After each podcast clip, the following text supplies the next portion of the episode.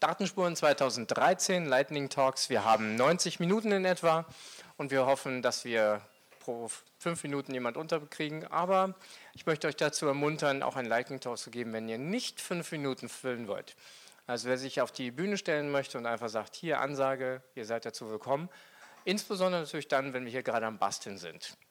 Ähm, und zwar basteln beinhaltet auch, dass wir die Daten hier vorbereiten und drauf kopieren. Also wer noch etwas machen möchte und was zeigen möchte, der sollte sich bei uns melden. Und während wir gerade am Rumbasteln sind, kann jeder gerne mal hierher kommen und sagen, meine Community fehlt mir. Ja, noch der Hinweis auch an den Geräten zu Hause. Wir sind auf IRC im FreeNode-Netz unter dem natürlich Kanal Datenspuren zu finden.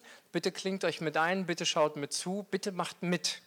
Und zwar nicht nur rumquatschen, und zwar, sondern auch gerne Fragen stellen. Wir nehmen gerne Fragen aus dem Publikum entgegen. Aber wir machen es noch einfacher. Wir haben ein Textpad. Ein Textpad ist sozusagen ein Textfeld im Webbrowser und da können gleich mehrere Leute gleichzeitig was reintragen. Nämlich eure Fragen. Also wer hat ein Gerät heute hier im Publikum mit dabei? Bitte mal kurz melden so. Wer hat ein Netbook, Laptop? Mal richtig melden, Leute. So richtig über den Kopf. Ja, wunderbar. Das sieht gut aus. Bitte klingt euch ein. Wer hat davon einen IRC-Client? Einer, zwei, drei, vier, fünf, sechs, sieben, acht, neun, zehn. Wunderbar. Seid also mit dabei. Ähm, und den Link, genau. Da komme ich aber nicht hin. Kannst du ganz kurz das dort? Ähm, jawohl. Und Control Plus, Ding, Ding, Ding, größer machen? Genau. Ups.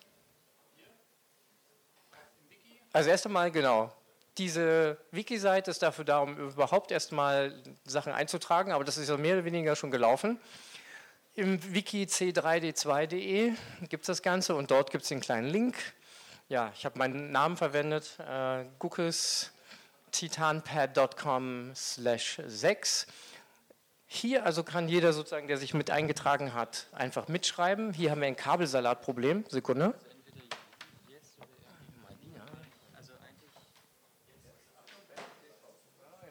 Psst.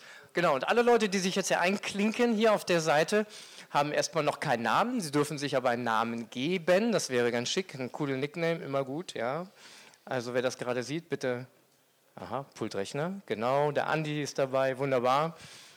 So, jetzt haben wir Leute, die können miteinander auch chatten, wenn sie wollen. Das geht also hier rechts unten im Chatfenster. Aber ihr könnt natürlich direkt hier drüben etwas eintragen und wir haben da unten Zeile 31, ganz kurz mal zeigen, schon vorbereitet die Sektion für Fragen. Also wenn ihr Fragen habt, dann klingt euch hier ein und tragt sie einfach mit ein. Ja, wir haben auch ein bisschen, wollen ein bisschen Feedback von euch haben. Deswegen gibt es die Fragen am Ende. Die haben wir also vorbereitet für euch. Da könnt ihr gerne was dazu schreiben. Hat euch das hier gefallen? Sollen wir das nochmal machen? Und eventuell machen wir das eigentlich jetzt mal für jeden Vortrag. Ein Textpad für jeden Vortrag. Das wollen wir von euch wissen. Genug der Vorrede. Äh, ach doch, noch eine, eine habe ich noch, bevor ich es vergesse. Ähm, ich mag Lightning Talks. Ich finde es mal spannend, wenn Leute einfach klack, Thema rein, was sagen und es dauert nicht lange und wenn es langweilig ist, dann holt man sich halt eine Mate. Ne? So. Ähm, ich mag dieses Format, ich möchte, dass es weiterlebt, aber ich möchte auch nicht einfach mal sagen, ja, ich muss jetzt hier stehen, damit es passiert. Ich freue mich darüber, wenn ein paar Leute mitmachen und das Ganze als Format weitertragen und das nächste Mal machen.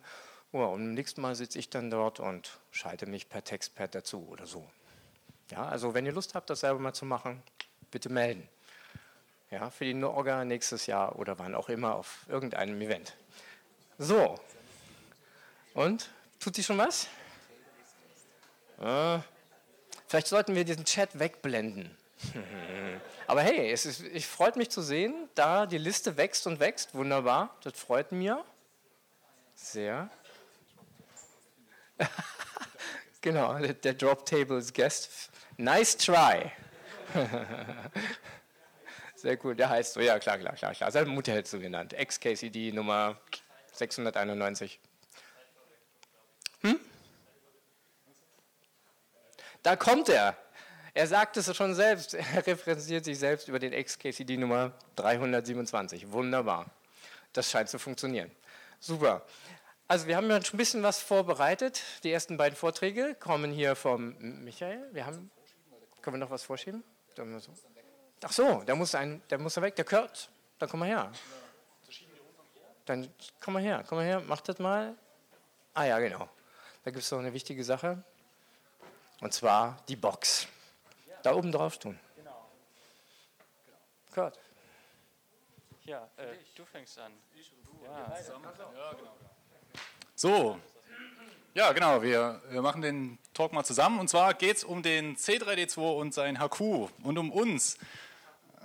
Genau. Wer weiß, was der C3D2 ist als erstes? Hände nach oben. Yeah. Wer weiß, was das HQ ist? Oh ja, ist ja schon gar nicht schlecht.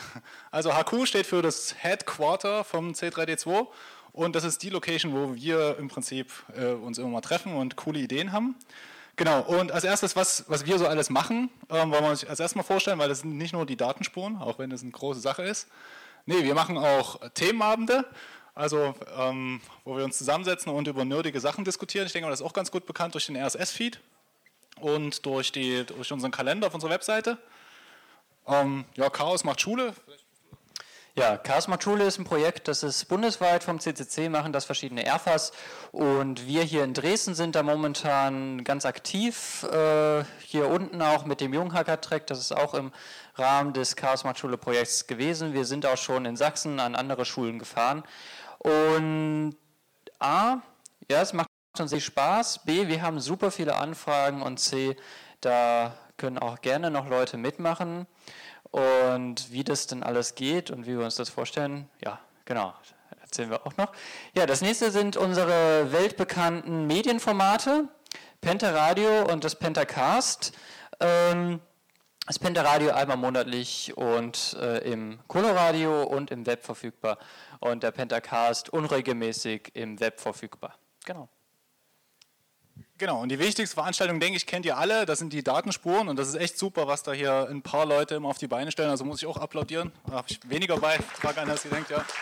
Also, ähm, das sind alles die, die paar Leute, die da im Prinzip im Verein sind.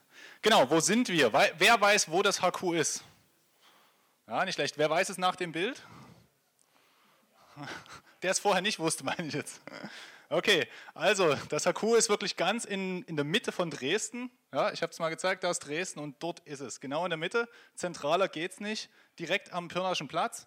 Ähm, hier oben sieht man es, das ist in der Linger Allee. Äh, hier, ja. Ähm, direkt neben dem Pirnaschen Platz.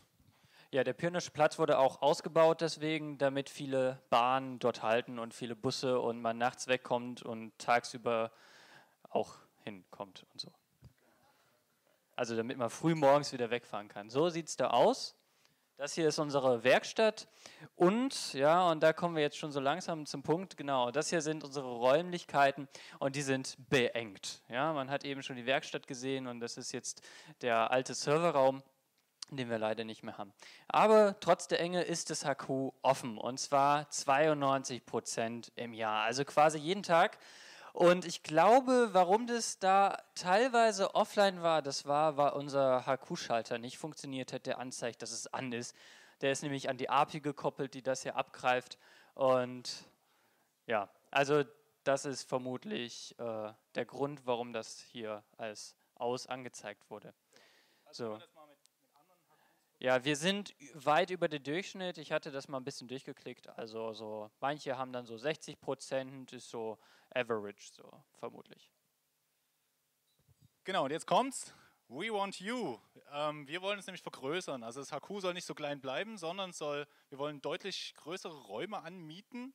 Und mit größeren Räumen haben wir natürlich auch mehr Mieten, aber wir denken, äh, also höhere Mieten, aber wir denken, dass wir das schaffen.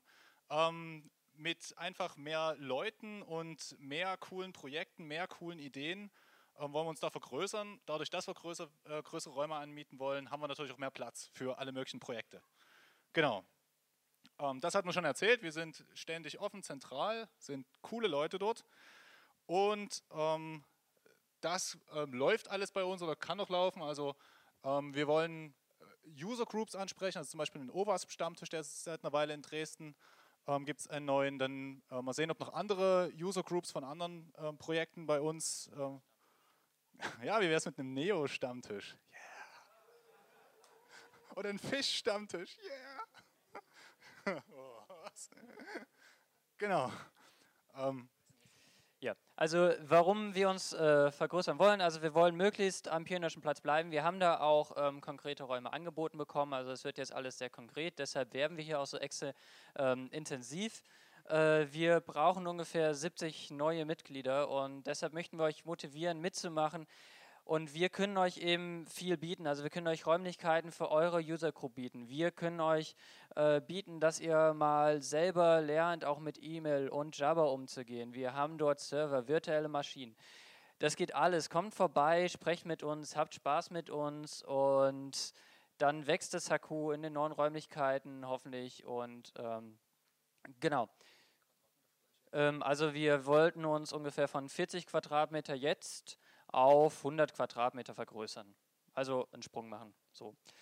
Und wie gesagt, da brauchen wir Unterstützung von außen. Und wenn ihr sagt, naja, ich komme zwar nicht von hier, aber ich finde es verdammt cool, dass sowas gemacht wird, gerade in Zeiten von NSA, Prism Tempora, wo die offenen, freien, quelloffenen Sachen und äh, das einzig sichere heutzutage sind, weil man das selber noch ein bisschen kontrollieren kann, hm? Ja, fünf Minuten sind um. Also wie gesagt, ihr wisst, kommt vorbei, unterstützt uns und äh, habt Spaß hier am Projekt äh, Netzbiotop e.V., Hackerspace und ja, bringt euch ein, ist, ist spaßig.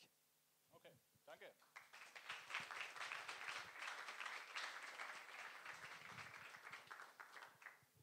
Ja, nach Vortrag äh, Intro und äh, Vortrag Nummer 0 kommt Vortrag 1 und 2 von Michael Schmidt hier und äh, ja, ich möchte daran erinnern, ihr dürft eure Fragen gleich mit äh, ins Textpad schreiben und äh, wir machen jetzt zwar nicht Frage-Antwort, weil wir noch nicht wissen, wie viele Vorträge wir eigentlich kriegen, aber ich denke, es ist eine coole Sache, wenn der Feedback als Fragen schon mal da ist, wenn es losgeht nachher und dann kannst du es beantworten.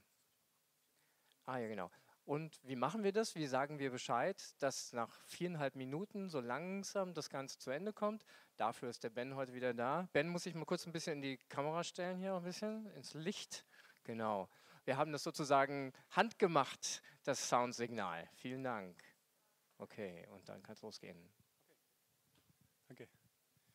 Ähm, ich, bin, ich bin Michael, ich bin äh, Informatiklehrer aus Berlin und äh, ich habe einige Krypto-Partys besucht, also jetzt bin ganz neu da reingerutscht sozusagen äh, und habe auch gemerkt, dass viel Bedarf ist an den Schulen für äh, Krypto-Partys. Und ähm, jetzt ist, die, ist der Plan, dass wir das, äh, also die Idee war dann, zusammen mit einem von den äh, Organisatoren von, der, von Krypto-Partys zu überlegen, wie, wie können wir denn Berliner Schulen einfach äh, damit ausstatten. Und das ist jetzt einfach, ich möchte nur die Idee vorstellen, also im, im Oktober wird jetzt die erste Krypto-Party sein, also ist es noch in der, in der Vorbereitung. Und zwar erstmal äh, die überraschende Zahl am Anfang, wie viele Schulen gibt es eigentlich in Berlin? Ähm, das sind äh, 13.000 Schulklassen, also nicht Schulen, sondern Schulklassen. Also wir wollen in einzelne Schulklassen reingehen, immer so anderthalb Stunden und äh, das kurz vorstellen, was es alles gibt. Und die Frage war dann, wie können wir alle, potenziell alle erreichen? Wir wollen natürlich nicht alle erreichen, aber wie können wir es von der Idee her irgendwas, äh, irgendwas machen? Dann haben wir überlegt, äh, um was es eigentlich geht. Und eine von den Fragen, die man jetzt nutzen kann, ist, ähm, äh, wie, was benutzen eigentlich die Profis? Also was hat eigentlich Snowden oder was benutzt Snowden? Was benutzt Assange und was benutzt Greenwald, um tatsächlich zu kommunizieren? Und dann die Frage zu klären, ähm, ist das möglich für mich? Kann ich, kann ich sowas lernen? Weil es gibt sehr viel, äh, sehr viel Glauben überall, dass das, was die NSA macht, sozusagen nicht zu schlagen ist. Ähm, oder dass man da nichts, nichts finden kann, was dem, was dem abhilft. Und das ist ja nicht so. Also es gibt ja diesen Satz von, von Snowden, dass, es, äh, äh, dass die PGP-Verschlüsselung eins der wenigen Sachen ist, die wirklich funktioniert. Und ähm, dann noch eine Frage, ob mich das einschränkt, dann, also ob ich sozusagen, wenn ich verschlüssel, ob das viel langsamer wird. Das sind die, die Fragen, die wir da haben. Und was wir machen wollen, ganz konkret, ähm, Grundkonzepte spielerisch zeigen, also wie, wie funktioniert so eine Verschlüsselung, also tatsächlich, jeder stellt sich auf, spielt einen Server, der eine spielt einen Client und dann gehen Zettel hin und her, verschlüsselt und so weiter. Das ist so eine von den Sachen. Und was wir jetzt auch noch zeigen wollen, ist eben äh, konkret XMPP mit OTC und auch Thunderbird mit PGP, obwohl das alt ist, aber es wird trotzdem noch sehr viel verwendet, auch in, in vielen Bereichen und dann Tor mit und ohne Tails. Ja, das ist so. Und äh, die Schritte, die wir jetzt haben, also jetzt gehen erstmal die, machen wir erstmal Experimente, wie das geht tatsächlich in Klassen, also anderthalb Stunden. äh, für alle äh, sozusagen gebucht. Das heißt, da muss, muss die, ist die Klasse da und äh, hört zu und nachmittags äh, können dann die kommen mit ihren Laptops, die was installieren wollen. Das ist die Sache. Und äh, es gibt einen, einen Satz vom Innenminister, das war nur eine Idee, ist vielleicht auch ein bisschen lustig, aber vielleicht auch nicht, dass jeder selber verschlüsseln sollte. Und ich werde es mal probieren, also mal gucken, was die sagen äh, ob, ob man da nicht so ein Programm, ob die nicht so ein Programm unterstützen wollen auch, sozusagen, dass wir dann in einzelne Schulklassen reingehen.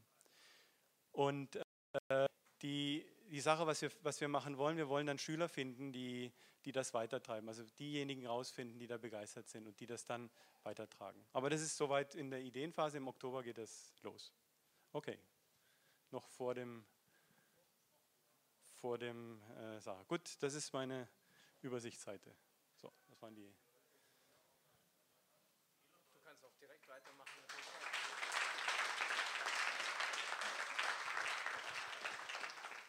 Gut. Jetzt die Frage. Ja, ich denke schon. Danke. Ah, wo ist die Taste da? Und jetzt F5, gell? So, das zweite ist äh, ein größeres Projekt von mir, was seit äh, zwei, drei Jahren da ist, aber auch noch äh, ist im Konzept, Experimentierstadium. Ich mache da schon einiges dabei, aber das ist deswegen größer, weil es tatsächlich darum geht, äh, was zu überlegen, jetzt zu überlegen, was könnte man denn für eine ganz neue Schule haben, um die grundsätzlichen Probleme zu lösen. Das ist jetzt eine Sache, wo ich auch Leute suche, die gerne über, über ähm, sage ich mal, Grundgedanken darüber sprechen einfach und einen Austausch machen. Ähm, also ich möchte jetzt nur einen, einen Teil von den Grund, äh, Grundgedanken nennen. Es gibt einen Link, der ist ähm, auch auf der, auf dem, im Wiki drin, auf dem Dokument, das ist glaube ich sieben Seiten lang, wo wesentlich mehr drin steht. Aber um was geht es prinzipiell? Also in der Schule wird die Eigeninitiative, Selbstentfaltung sehr, sehr spärlich äh, unterstützt. Äh, es gibt zentral bestimmte Lehrinhalte, das heißt also die Idee ist, dass alle Leute das gleiche, alle Schüler das gleiche lernen sollen, was ja nicht, nicht besonders äh, sinnvoll ist, denke ich, sondern äh, es gibt einen Satz von, auch von Julian Assange, dass es viel spannender, wenn jeder was, was Verschiedenes lernt, sozusagen, und sich dann trifft und, und in der Kommunikation, in dem Austausch äh, entstehen dann die, die Dinge. Äh, und das Zweite ist, ich möchte gerne Dinge tun, bis ich das wirklich kann. Das heißt also nicht äh, Mathematik eine Stunde, dann die nächste Stunde und so weiter, sondern äh, wenn ich in irgendwas eintauche, und das macht jeder, der, das frei, der freiwillig so arbeitet, äh, irgendeinem Softwareprojekt oder so, er bleibt da dran, bis er, bis er fertig ist. Und beim Lernen ist das nicht anders. Also ich möchte gerne eintauchen und ich möchte äh, zum Beispiel Mathematik lernen, bis ich das kann und nicht dann gleich wieder mit dem nächsten weitergehen. Das ist eines der größten Probleme von Mathematik ist, dass die Kinder sozusagen oder die Schüler äh, die, die äh, Jugendlichen dann später auch immer was lernen zu 80 Prozent und dann weiterrücken und sich dann irgendwie durchmogeln durch das Mathematik und da kommt sehr viel Angst raus. Also das, äh, da gibt es eine schöne Untersuchung von der Khan-Universität aus äh, Khan Academy in, ähm, in Amerika, die das ähm, schön darstellen, also der, der Khan, Salman Khan. Ähm, also es geht darum, äh, den, den, vorgegebenen Lehrplan aufzuheben und auch die Zeitstruktur. Das heißt also auch die Klassen aufzulösen, was da, was da ist. Und das Dritte wäre jetzt hier, was ich hier sagen wollte noch, dass man wirklich auf der Höhe der Zeit bleibt. Wir haben immer noch die gleichen Fächer, äh, prinzipiell. Also wir haben natürlich ein paar neue, aber, aber vom, von einem Kernfächer, Mathematik und, und Deutsch zum Beispiel sind Kernfächer. Äh, das ist 200 Jahre alt, diese Idee sozusagen. Vor 100 Jahren gab es das auch. Und äh, da gibt es schon viel Neues. Zum Beispiel wäre gute ein guter Nachfolger für Deutsch wäre Kommunikation. Und zwar zum Beispiel, also wie kann ich tatsächlich mit jemandem sprechen, ohne, ähm, äh, ohne dass es sich aufschaukelt, zum, äh, ohne dass es äh, Aggressionen gibt und so weiter, aggressionsfrei sprechen und so, solche Dinge. Und äh, statt Mathematik würde ich, äh, also die Mathematik, die man ab der achten Klasse macht, äh, ist eine, die wirklich weit weg ist vom Leben im Allgemeinen. Das heißt nicht, dass es das nicht, nicht okay ist, diese Mathematik, aber ähm, möglicherweise reicht es, wenn 10 Prozent äh, ab der Zeit diese Mathematik wirklich lernen können, ne, wirklich lernen. Und die anderen könnten das Gleiche an, an, an äh, Gedankenleistung oder an, an, ähm, an Logik, was man mit Mathematik lernen kann, auch gerne mit Programmieren lernen. Das heißt also, ich würde vom, von der Gewichtung her das komplett äh, um, umtauschen. Ähm, ein paar Grundfragen, von denen, auf die ich gekommen bin, ist, also wie können sich Schüler und Lehrer frei finden und wieder verlassen. Das heißt also, ich, ich möchte meinen Lehrer selber aussuchen und der Lehrer möchte sich die Schüler auch selber aussuchen. Äh, und äh, man kann sich schon vorstellen, das geht in die Richtung von einem Open Source Konzept. Also, dass sich sozusagen, wie sich da Projekte finden oder wie, wie da ähm, Leute, die, die ein Programm verwenden und so weiter, wie sich das findet. Ein bisschen in diese Richtung. Und äh, wie kann sich auch eine Gemeinschaft von Lehrern, also wenn die sich zusammentun mit dem gemeinsamen An Angebot, wie kann sich das frei finden und frei verändern? Es gibt unheimlich viel Streit in den Kollegien. Also das äh, ist, ich habe bisher noch kein Kollegium äh, äh erlebt, wo es nicht wirklich jahrelange Streits gibt, wo es nicht Verhärtungen gibt und so weiter. Und das strahlt auf die ganze Schule aus. Und da, da ist einiges äh, zu tun. Also auch, dass man wirklich, ich möchte nur arbeiten, eigentlich zusammenarbeiten mit Menschen, äh, mit denen ich mir das selber aussuche. Sonst äh, gibt es immer irgendwelche Probleme da. Und das Dritte wäre dann, wie entstehen tatsächlich die Momente, in denen wir lernen. Also es gibt, es gibt so Momente, zum Beispiel, wenn ich in die Klasse komme und äh, ein, ein Schüler ähm, sagt zu mir, du Arschloch zum Beispiel. Und dann ist plötzlich die ganze Klasse aufmerksam und schaut auf mich. Was tue ich dann? Was mache ich dann in dem Moment? Und das ist ein Moment, wo alle unheimlich viel lernen. Also über, über die Zwischenmenschliche. Wie kann ich darauf reagieren? Was mache ich? Bin ich flüchtig oder gehe ich darüber weg oder äh, äh, fange ich an zu brüllen oder was, was, was tue ich? Das ist ein Moment, wo dann die ganze Klasse so aufmerksam ist. Gut, das ist noch 30 Sekunden. Ist fertig? Ah, das habe ich nicht gemerkt. Entschuldigung. Okay. Alles klar, vielen Dank.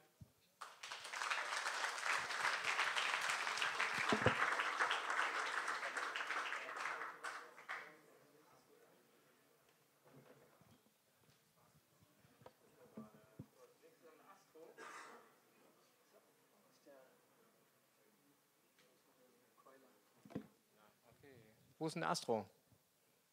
Der wäre jetzt als nächstes auf der Liste. Also, ähm, ich, nur noch mal kurz zur, sage ich mal, 30 Sekunden, bevor ihr fertig seid, so ein Geräusch. Und dann am Schluss werde ich nervig. Sehr gut.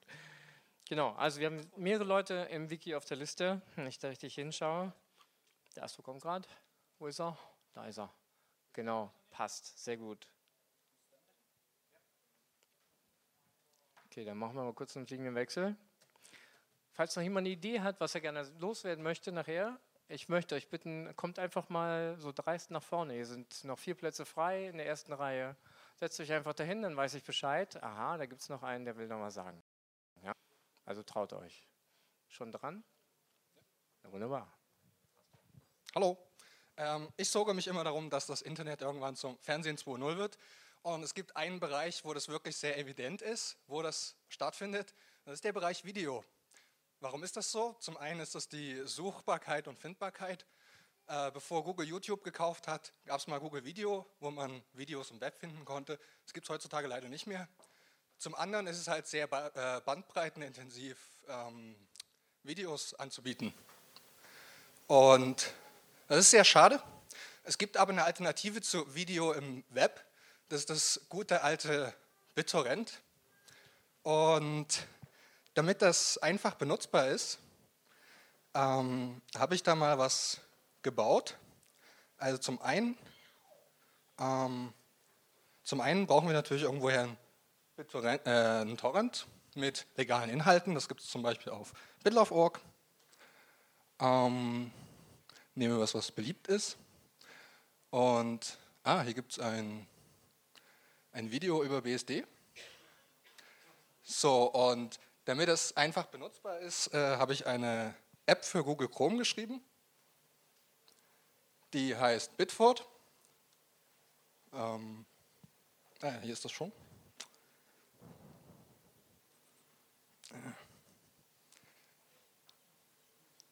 Und der Chrome hängt, weil ich gerade hier irgendwie noch. Also das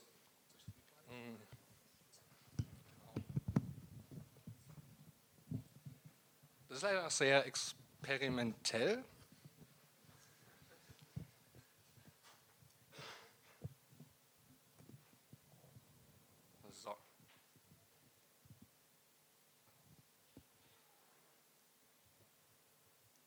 Hier kann ich den Torrent reinladen und äh, statt von einem Server zu ziehen, sauge ich von allen möglichen Leuten, die halt ihre Bandbreite mit zur Verfügung stellen.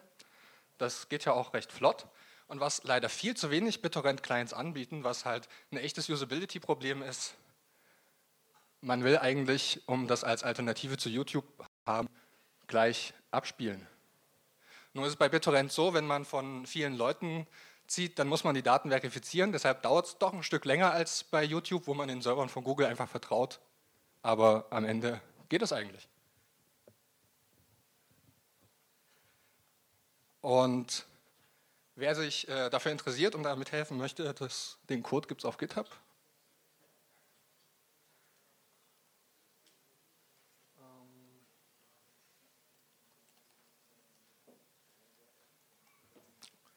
unter dem Usernamen Astro und Projektname ist Bitford.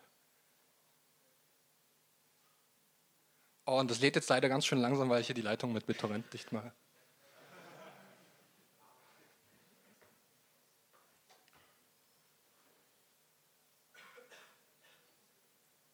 Und spulen geht auch, wenn auch mit ein bisschen Verzögerung. Weil eben erst diese Stückchen fertig geladen und äh, verifiziert werden müssen.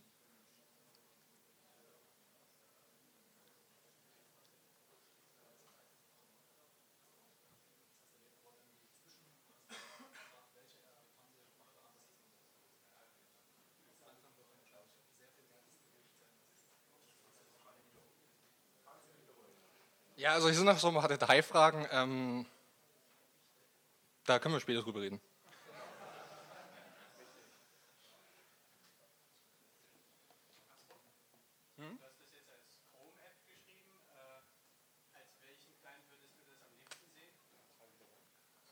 Als welchen Client ich das am liebsten sehen würde? Also die Technologien sind prinzipiell auf äh, Firefox OS anwendbar. Da fehlt aber noch die Möglichkeit, TCP-Server-Sockets aufzumachen und ähm, UDP-Sockets. Okay. Ähm, die Frage war, als welche Technologie würde er gerne den Client sehen? Die Antwort habt ihr schon gehört. Also prinzipiell bin ich für größtmögliche Portabilität und das ist halt bei Chrome gegeben, weil es halt auf ganz vielen Betriebssystemen läuft. Wenn Firefox dazukommt, ist das natürlich noch besser. Ja, ähm, meine Frage wäre, werden selektiv ähm, die Bereiche geladen, hier, hallo. Ähm, weil du auch von dem Spulen geredet hattest, was damit Genau, also äh, es, die, die Bereiche werden erstmal zufällig ausgewählt, um, beziehungsweise nach ihrer Seltenheit, um halt die Gleichverteilung im, im BitTorrent-Schwarm zu gewährleisten. Aber wenn du abspielen willst, dann wird halt die Priorität gesetzt.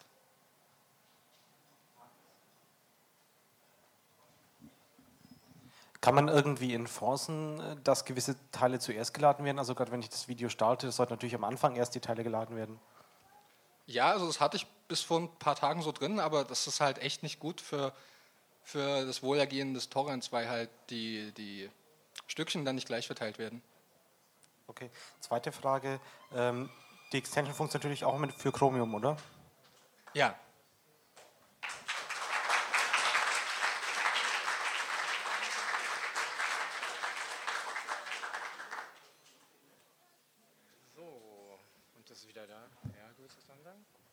Okay. Der nächste auf der Liste wäre Plönk. Na, da, da ist er, ne? Sehr gut. Kleiner Hinweis noch da draußen. Ja, tut mir leid für die Leute, die jetzt nur virtuell dabei sind. Es gibt hier eine ganze Box, bei der man äh, lustige Sticker sich holen kann. Also die sind hier draußen vor der Tür für die Leute im Raum, die freuen sich schon. Mir gefällt, also ich bin ja kein Raucher, bin eher so militanter Nichtraucher, aber Prohibition wegkiffen, gefällt mir. Ja, also. Plonk. Bootet. Ah, nee, ist da. Und jetzt noch ein bisschen Negotiation mit dem Dingens. Kommt da unten schon was? S-Video, ja, er testet durch, alles. Ding, dong, ding, dong, ding. Signal wird verarbeitet, das sieht gut aus. Also in die Hand nehmen, wie du magst. Ja, in die Hand. Hallo, ich äh, möchte euch ein bisschen was erzählen über digitale Selbstverteidigung. Ähm, ich weiß nicht, wer von euch den Vortrag vom Mark Nice gehört hat. Ähm, da gab es ein paar Grundlagen dazu, ein ähm, bisschen ja, Fakten, keine Panikmache, das mache ich jetzt hier. Ähm, ja, es geht hier um einen Beweis ähm, von Escrow, also Digital Self-Defense ist der Hashtag. Und ähm, ich äh, möchte hier ein paar Fakten, die Mission und ähm, ja, so ein paar technisch interessante Angriffspunkte darstellen. Also erstmal technische Grundlagen, technische Fakten. Ähm, wir wissen wahrscheinlich alle, dass ähm, Kryptographie heute viel in Hardware abläuft. Ähm, fast alle Rechner der moderneren Generationen haben Kryptochips, in welcher Form auch immer implementiert. Und ja, die werden auch rege genutzt. Das heißt, es ist einfach auch convenient, einfacher für die Entwickler, diese Chips zu benutzen, als die Routinen selbst zu implementieren. So, wir wissen ähm, zum Beispiel durch Vorträge wie den von Mark, Mark Nice oder allgemein zum Thema Prism, Tempora und Konsorten, dass alle Datentransfere abgehört werden und ja, sind halbwegs sicher, dass ähm, da begrenzte Möglichkeiten bestehen, die zu entschlüsseln. Deswegen benutzen wir Sachen wie PGP, wie SSL. So, wir haben politische Fakten.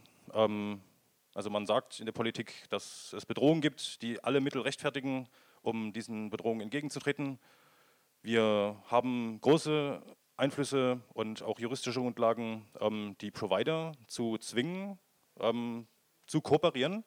So, wir haben uns bis jetzt beschränkt auf Provider ja, wie Telcos, das heißt ähm, Kommunikationsvermittler, Datenvermittler. Ähm, wir finden jetzt langsam raus, ähm, dass nicht nur ähm, abgehört wird, sondern auch ähm, drastische Bemühungen bestehen, ähm, das Zeug zu entschlüsseln. Und es werden immer mehr Fakten gelegt, die darauf hindeuten, dass man eben Entschlüsselung betreiben kann. auf der nicht in der Form, wie wir es kennen, begrenzte Art und Weise.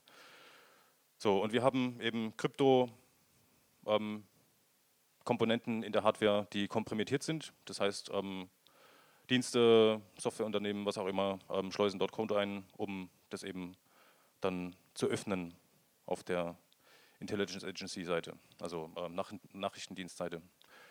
So, jetzt ähm, technisch, also ähm, die Kommunikation läuft so ab, dass wir ähm, ja, hier Metadaten haben, Ziel und ähm, Absender, wir haben die Nutzdaten und ähm, wir haben einen legalen Schlüssel, mit dem symmetrisch die ähm, Daten verschlüsselt sind. Der ist verschlüsselt an den Empfänger mit seinem kryptografischen öffentlichen Schlüssel.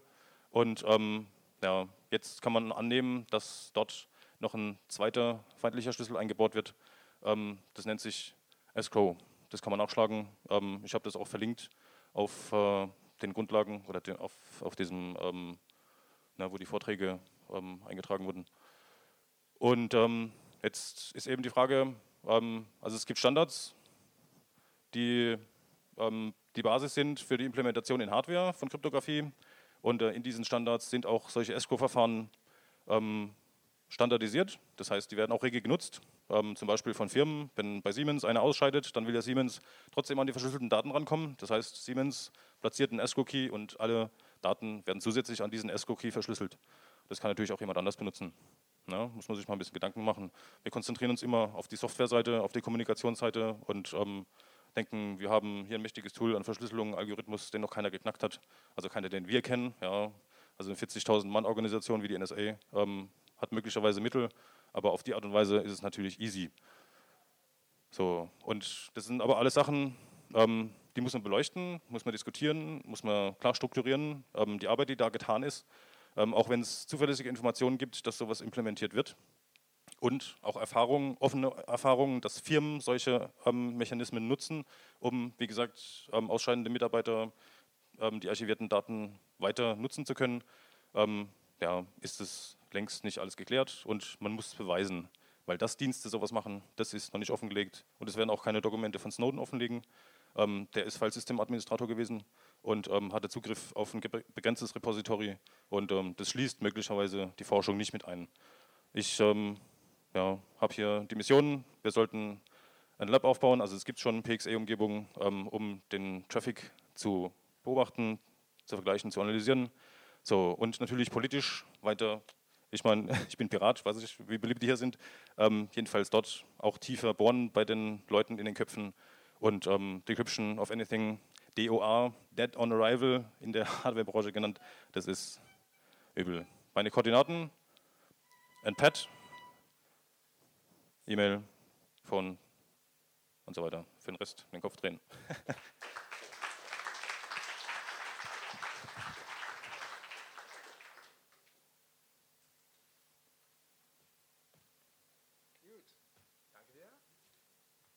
Messi, dann denke ich mal Intermodular Transportation. Ich habe gestern komisch geguckt, als ich das äh, gesagt bekommen habe. Und ich musste mir das erklären lassen. Aber ich denke mal, es lässt sich erklären. Ich habe auch schon ein paar Bilder gesehen. Und das hat definitiv hier mit diesem Fahrrad zu tun. Ja, Klappfahrräder hatte ich früher auch, hat nicht funktioniert. Sieht aber besser aus. Also, wir haben im Wiki noch so ein paar Ideen, die wir gestern Abend auch im Social Event gesammelt haben und die habe ich auch reingeschrieben, aber es hat noch keiner so richtig hier geschrien, so von wegen, ja, ich bin da und mache das auch. Ähm, ich hoffe aber, dass das kommt. Denn da sind noch ein paar spannende Themen, nur mal einfach mal so ansagen. Urban Gardening war zum Beispiel eins davon, Capoeira. Wer kann mit Capoeira was anfangen, mit diesem Wort? Ah, nicht nur digitale Selbstverteilung, wie ich sehe hier. Gut. Und äh, was hatten wir noch? Sollte ich jetzt besser wissen. Das ist die Zeit, wo ihr jetzt was ansagen könnt. Möchte jemand eine kurze Ansage machen? Irgendjemand? Nein? Leute, traut euch. Ich habe übrigens auch gesehen, im Textpad sammeln sich doch schon ein paar Fragen an. Also Michael hier hat schon mal drei Fragen für dich da zu sehen. Und das ist eine coole Sache, weil mein Traum wäre ja eigentlich, dass es ein Textpad für jeden Vortrag gibt. Und wenn der Vortragende am Ende noch zehn Minuten Zeit hat, dann schaut er in sein Textpad und sieht die Fragen an ihn, liest sich das kurz durch und beantwortet die Dinge hintereinander weg, wie es am schnellsten geht. Das fände ich am allerschicksten. Ist natürlich auch eine Sache, wie sich Leute beteiligen können an ihren Endgeräten im Internet. Das fände ich ganz cool. Also im Hinblick auf andere Events, insbesondere auf den Kongress am Ende des Jahres, wäre das der Hit. Für mich jedenfalls. Ja, Textpad für jeden Vortrag, lustig. Da wären wir. Intermodular Transport.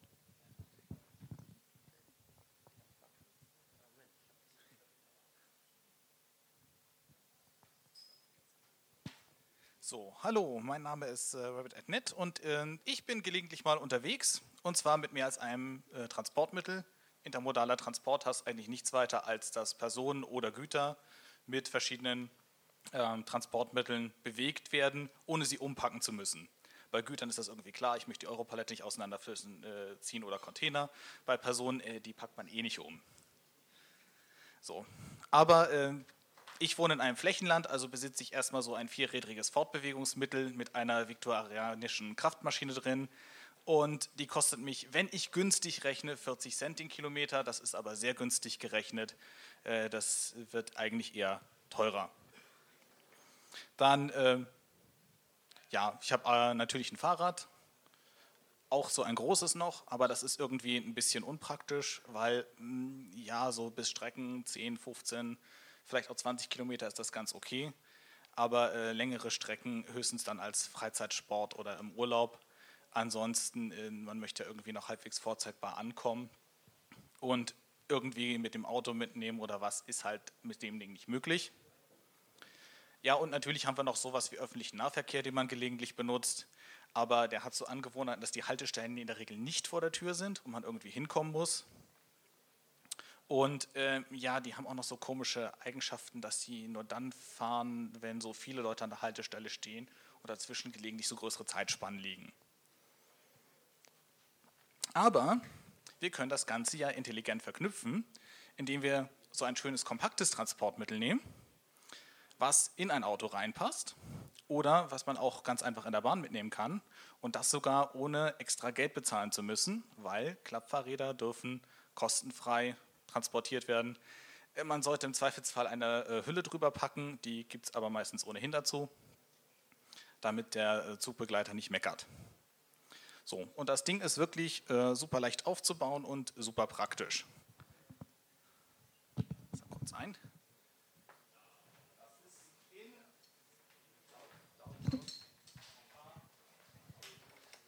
Sekunden.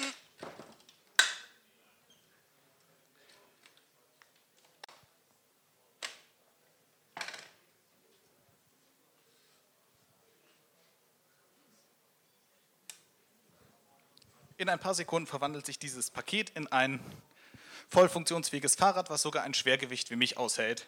Deswegen habe ich mich auch für diesen Typ entschieden. So. Gibt es aber noch den Fall, dass man gelegentlich mal mit Gepäck unterwegs ist, wie hier zu den Datenspuren. Da gibt es Gott sei Dank Fahrradanhänger für.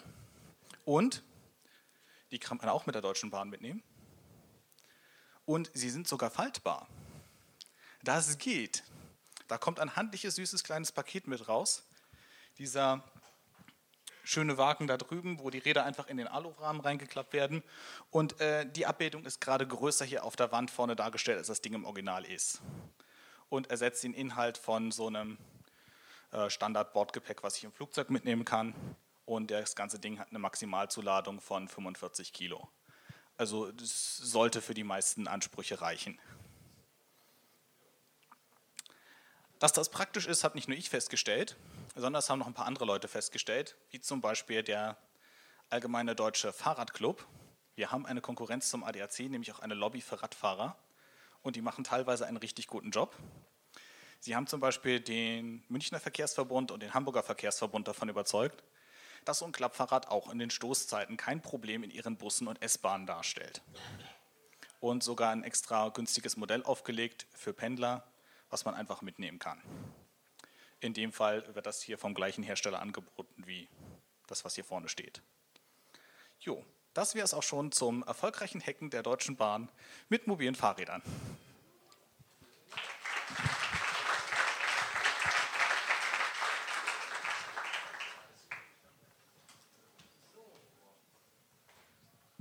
Aufruf für Herrn Flupke. Wo ist er? Da ist er. Wunderbar. Weiterhin sendet uns die Fragen, sagt was auf IRC, schreibt was ins Textpad hinein mit den Fragen. Meldet euch, macht mit. Okay. Kurzer Laptopwechsel. Na, gibt so langsam Ideen? Raucht schon im Kopf so ein bisschen? Eigentlich könnte ich doch mein Projekt kurz mal erwähnen mal kurz die Webseiten-Dings eintun? Hm? Ja, dann sage ich mal schnell was zwischendurch. Ich hatte es vorhin schon kurz angesprochen. Der, die OWASP, das ist die Open Web Application Security, das Open Web Application Security Project. Geht mal auf owasp.org. Das ist eine, ähm, ja, ein schönes Projekt, gerade für alle, die Open Source lieben. Ähm, die haben Cheat Sheets und die OWASP Top 10 sind vielleicht ganz bekannt. Und da ist einer jetzt in Dresden, der früher in München war. Und in München ist der Stammtisch schon sehr beliebt. Und äh, der hat das jetzt in Dresden angekurbelt, da hat man schon zwei Stammtische. Um, ähm, die werden angekündigt über die Mailingliste und es gibt ein Wiki da, ihr findet das. owasp.org. Genau. Gut, ähm, nach all den ganzen technischen Sachen habe ich mal wieder ein bisschen Agitation als Fortführung der Keynote heute Morgen. Woo! Es geht um Privatsphäre, Macht und Gesellschaft. Das Wichtigste ist GoTo-Keynote, da wird Privatsphäre gebootstrapped. Das Wichtigste in Bezug auf Privatsphäre heutzutage ist, welches Verständnis haben wir vom Menschsein? Gehen wir davon aus, dass Menschen per Default Würde und Entscheidungshoheit haben? Das ist interessant, wenn wir zum Beispiel wissen wollen, warum überhaupt Verletzungen von Privatsphäre stattfinden. Meistens ist Wirtschaftlichkeit der treibende Faktor. Und wenn Wirtschaftlichkeiten der treibende Faktor ist, dann können wir die Kostenstruktur davon beeinflussen. Das heißt, wir können die Kosten steigern, was schlecht fürs Geschäft ist, und wir können versuchen, das, was sie eigentlich wollen, nämlich den Nachrichteninhalt und den sozialen Graph schützen. Das Wichtige in dem Zusammenhang sind Organisationen. Organisationen umfasst in dem Zusammenhang Staaten, die NSA, den BND, Firmen etc. Was wir Organisationen haben als, äh, als primäres Ziel ihr eigenes Überleben. Es geht also nicht darum, dass irgendwie Deutschland den Bürgern dienen möchte. Es geht nicht darum, dass äh, die NSA dem Amer amerikanischen Staat dienen möchte und Firmen haben auch nicht den Dienst am Kunden im Sinn, sondern ihr privates Überleben. Das heißt, in diesem Aspekt, gerade in Bezug auf Kosten, sind Bürger und Kunden halt nur Nebeneffekte. Wenn man das alles auf das Spielfeld eines unregulierten Marktes projiziert, dann gilt dort allgemeines Recht des Stärkeren. Und gerade in Bezug äh, auf Markt und Überwachung ist interessant, Stabilität ist der treibende Faktor. Das, das, also das Letzte, was ihr haben möchtet, wenn ihr irgendwie ein Unternehmen habt, ist Instabilität. Denn dann könnt ihr schlecht planen und das ist schlecht fürs Geschäft. Effizienzsteigerungen durch Datenverarbeitung helfen euch in dem Fall sogar. Da wir die Effizienzsteigerungen sorgen auch dafür, dass wir im Zweifelsfall alles überwachen können. Es ist hinreichend billig und es ist hinreichend flexibel. Wir können uns es leisten, uns große Datenmengen auf Festplatten zu speichern und im Nachhinein nachzugucken, was wir eigentlich wissen wollten. Das heißt, die Überwachung wird anlasslos und allumfassend. In diesem Zusammenhang ist interessant, ähm, große Daten, äh, großen Datensammlungen bieten auch ein riesiges Erpressungspotenzial, weil wir sehr viel über Leute wissen, auch im Nachhinein. Und auch jetzt wissen wir nicht, welche Daten von uns wie lange gespeichert werden. Die Idee, dass irgendwie Politik durch Leit- und Richtlinien helfen können, ähm, halte ich für äh, schön. Ich möchte daran auch gern festhalten. Ich vertraue da aber nicht besonders rein. Ähm, inhaltliche Lösungen auf politischer Ebene brauchen immer Möglichkeiten der Durchsetzung. Und das ist gerade bezüglich von, äh, von Überwachung in der Regel irrelevant. Bisher hat keine Organisation ihr Potenzial abgebaut. Infrastruktur, wird, die einmal irgendwie ausgerollt ist, wird weiter genutzt. Wir wissen, dass der BND Nazis übernommen hat. Wir wissen, dass auch Mitarbeiter des MFS übernommen wurden. Und diese, diese Nutzung geht weiter, solange sie finanziert wird und Ergebnisse produziert. Das Einzige an Überwachung, was eingestellt wurde, was mir bekannt ist, ist die NSA im Jahr 1975. Die haben ihren Telegram-Dienst eingestellt. Das aber auch nur, weil da anscheinend nicht viel rausfiel. Wie gesagt, ansonsten werden Kapazitäten in der Regel weiter aufgebaut und nicht eingeschränkt. Der Grund ist unter anderem, dass, dass man halt immer eine Möglichkeit findet irgendwie oder einen Grund, Sachen weiter auszubauen. Sei es nun, weil äh, Leute in Dresden demonstrieren und wir dann schon die Funkzellenüberwachung haben, etc. etc. Das heißt, Amokläufe wie die Funkzellenüberwachung oder der Bundestrojaner werden halt die Norm. Die Idee, dass man überhaupt auf politischer Ebene Kapazitäten aufbaut und einschränkt, wird genau dadurch ad absurdum geführt. The standard you walk by the standard you accept ist etwas, was man im Bereich der Nötigung kennt. Im Kern sagt es, alles das, wogegen ihr euch nicht wehrt, wird zur Norm. Das heißt, alles gegen das, wo ihr nicht aufbegehrt, quasi das andere, was ihr nicht ansprecht, wird das neue Normal. Wenn ihr Facebook und andere und ähnlich strukturierte Dienste benutzt, dann legitimiert er damit einen Man-in-the-Middle-Angriff auf soziale Strukturen. Das heißt, im Kern akzeptiert er eine gesellschaftliche Norm, in der alles Zwischenmenschliche ausgewertet und aufgezeichnet wird. Und in diesem Zustand fällt es euch im Zweifelsfall schwer, Einfluss darauf zu nehmen, auch welche Schlüsse über euch gezogen werden. Und im Zweifelsfall müsst ihr auch alle die Dinge schlucken, die euch der Provider hineinwirkt. Macht. Strukturen, die Macht erhalten wollen, wollen in der Regel den Status quo erhalten. Denn Strukturen, die an der Macht sind, sind im Status quo an der Macht und wenn sich der Status quo ändert, verlieren diese Personen Macht. Darf ich weitermachen? Ach so, uh, gut. Das heißt, wir brauchen eine Möglichkeit zur, zum Dissens und zur Fortentwicklung. Das heißt, wir, wir brauchen Privatsphäre, um mit Ideen zu experimentieren, eine Gesellschaft haben, die wir in die Welt anpassen können und etwas, was ungefähr so aussieht wie Demokratie. Das heißt, wir brauchen Schutzräume gegen machtvolle Amokläufer. Zentralisierende Strukturen konzentrieren Macht und fördern damit Korruption. Das gilt genauso für Staaten wie Unternehmen und sie sind in dem Fall im Zweifelsfall nur gegenseitige Krebsgeschwüre, die die Macht auf Untergebene ausgehen und äh, Kunden und Bürger als Rohmaterial sind. Verdammt! Soll ich noch zum Kulturkampf aufrufen?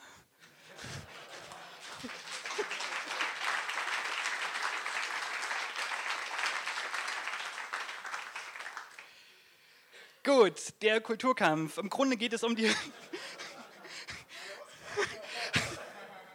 Im Grunde geht es um die Frage, ob Menschen die Würde bedingungslos zusteht. Wenn ja, dann tut was, wenn nein, dann weint nicht, wenn es zu spät ist. Es ist ein Kampf darum, was wahr ist und was wir als wahr haben möchten, sprich, welche sozialen Normen wir morgen noch haben möchten. Das hat zur Folge, dass es keine neutrale Zone gibt, denn die Idee einer neutralen Zone im Sinne von ich halte mich raus und es wird schon funktionieren, hat uns genau hierher gebracht, auch in Bezug auf Technik. Das bedeutet, dass wir im Zweifelsfall in Zukunft ein Leben ohne Scham weiterhin ermöglichen können.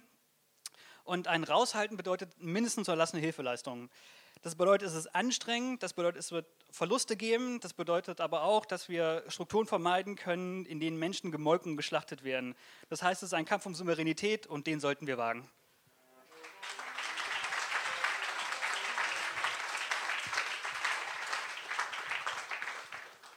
Ja, damit wären wir letztendlich wirklich auf dem Präsentierteller von gewissen Leuten aus der Politik, die uns beobachten. es war schön, dich kennengelernt zu haben, Herr Flupke. Aber wenn wir Glück haben, sage ich immer, dann finden wir uns alle im selben Gefängnis wieder und dann können wir weiter quatschen. Ne? Genau. Sehr gut. Du brauchst? Ein Browser. Da kommt ein Browser bestimmt für dich. Keine Angst. Hm. Ähm, Im Textpad tut sich jetzt nicht mehr so viel. Ähm, ab und zu gibt es ein bisschen Abbrüche, aber seid mit dabei. Und wir sollten. Wunderbar. Ich habe das in der Hand. Ich gebe dir das gleich. Okay. Bist du bereit? Magst du Fullscreen? F11? Mhm. Achso. Tippity, tippity, tipp. Da kommt's. Und wunderbar. Dann kann es ja losgehen. Genau, hallo. Also äh, Magnifico heiße ich und ich wollte halt mal das Tool Thinkery MA vorstellen. Das ist so eine Art, naja, äh, erweitertes Gedächtnis. Also wie die Thinkery, das Denkarium von äh, Dumbledore, kennt man vielleicht. Äh, ja, und was ist das eigentlich? Äh, also jeder von uns oder viele benutzen wahrscheinlich Bookmarks, wenn sie irgendwo einen Link finden im Netz. Und wenn Sie äh, sich was aufschreiben wollen, weil Sie gerade einen tollen Gedanken haben, dann äh, schreiben Sie den, weiß ich nicht, in Pad oder in Wiki oder wie auch immer. Und ja, die Thinkery hat nur den Vorteil, dass man das alles so ein bisschen zusammen machen kann. Ui, das ist jetzt hier ein bisschen schwierig. Hat jemand eine Maus? okay. Also man kann das ausprobieren, ohne dass man sich da ein Login machen muss. Das legt dann halt einfach hier irgendwie so ein, äh, irgendwie, schön, da ist sogar schon ein bisschen was drin äh, legt dann quasi, das ist jetzt die Oberfläche, so wie es dann am Ende aussieht, auch wenn man da was reingegeben hat. Und zwar hat man dann sozusagen entweder über ein, äh, ja, jetzt habe ich den Cursor, also man kann sich ein, man kann sich ein äh, Bookmarklet da installieren für das Ding, so wo man dann quasi immer, wenn auf einer Seite ist, die man bookmarken will, dann äh, ja, jetzt geht's sogar. Dann kann man sich ein Bookmarknet reinmachen, die findet man dann hier unter den Optionen äh, bei Tools. Da können wir dann nachher noch drauf eingehen.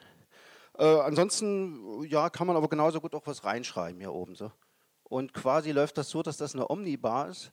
Also, dass wenn man äh, sozusagen jetzt erstmal reinschreibt, zum Beispiel irgendwie, äh, weiß ich nicht, äh, bei Milk oder so, dann sieht man, äh, er hat es noch nicht. Also, es gab es noch nicht den Punkt, das heißt, er legt den dann neu an. Ne? Und man kann dann auch sagen, okay, ich tue das mit einem To-Do-Tag versehen dann äh, legt er das an. Und ja, dann habe ich da ein neues Thing drin. Wenn das jetzt mal, oh, der ist noch am Rödeln, ne? Ja. Oder ich drücke mal auf die Plus-Taste, das mit dem Enter will er nicht. Das kann man auch einstellen, dass man mit dem Enter macht. Dann sieht man hier auch zum Beispiel, dass die Dinge, die mit To-Do getaggt sind, hier vorne ein Häkchen haben. Wenn man das Häkchen reinmacht und es gemacht hat, wird es ausgeklinkt. An der Seite hat man quasi die ganzen Tags. Also wenn wir jetzt sozusagen, wir können ja mal einfach mal diesen Titan-Pad nehmen und sich hier oben den Link setzen. Hm, mhm. Oder auch so. Ich bin da höher. Ich hoffe mal, dass ich jetzt auf dem. Äh, das war der falsche. Ich bin mit diesen tollen Computer nicht so vertraut. Ja, ich mache meinen Browser wieder haben. Ja, so genau. Jetzt muss ich wieder auf den anderen Tab rüber. Vielleicht am besten mal in den Ständer stellen, das Mikro.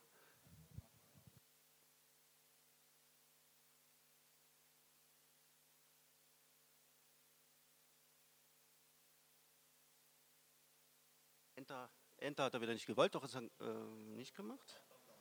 Ja, jetzt sind wir wieder. Jetzt hat er den damit eingeordnet, allerdings sehe ich ihn nicht. äh, wir können ja mal einen von diesen Tags hier ausprobieren. Der Witz ist noch, dass man diese Tags auch einfärben kann. Also wenn man jetzt, sozusagen hier äh, in Tag hat, äh, ich kann auch einen Tag anklicken, dann kriege ich quasi alle Dinge, die in dem Tag sind, aber ich kann hier oben halt auch eine Volltextsuche machen und kann ja einfach so eingeben, was ist ich, Android oder so und ich suche danach, dann finde ich alles, wo Android drinsteht im Volltext. Und wenn ich jetzt einen Link davon eingebe, also meinetwegen auch einen Link auf ein PDF oder einen Link auf ein YouTube-Video oder so, dann werden diese ganzen Inhalte möglichst äh, raus extrahiert. Das heißt, YouTube kann ich jetzt hier nicht so ausprobieren, aber dann ist hier halt auf der Seite ein Embed, wo dann halt das Video kommt. Und wenn ich da halt, äh, was weiß ich, Amazon nehme, dann kommt da halt eine Kurzbeschreibung des Artikels. Und alle diese äh, Tags kann man sich ja quasi auch über eine, einen Bulk-Aided äh, so, dass man, sagen wir mal, alle Dinge, die einen Tag haben, kann man den Tag rauslöschen oder, oder auch äh, oder an bestimmte Dinge, die man vorher halt hier markiert, äh, halt einen neuen Tag vergeben. Äh, ja, das mal wieder rausnehmen hier, damit man wieder alles sieht. Äh, jetzt ist er wieder am, ja, ich, ist alles ein bisschen langsam hier scheinbar.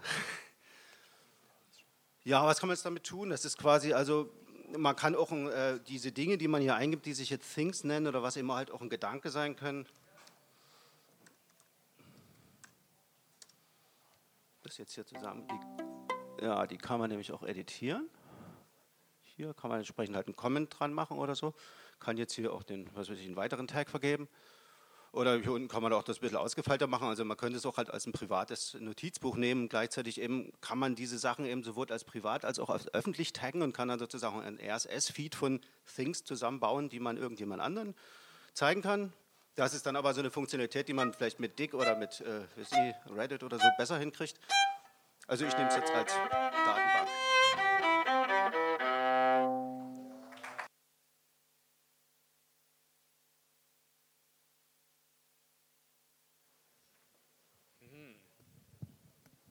Als private Datenbank in der Cloud.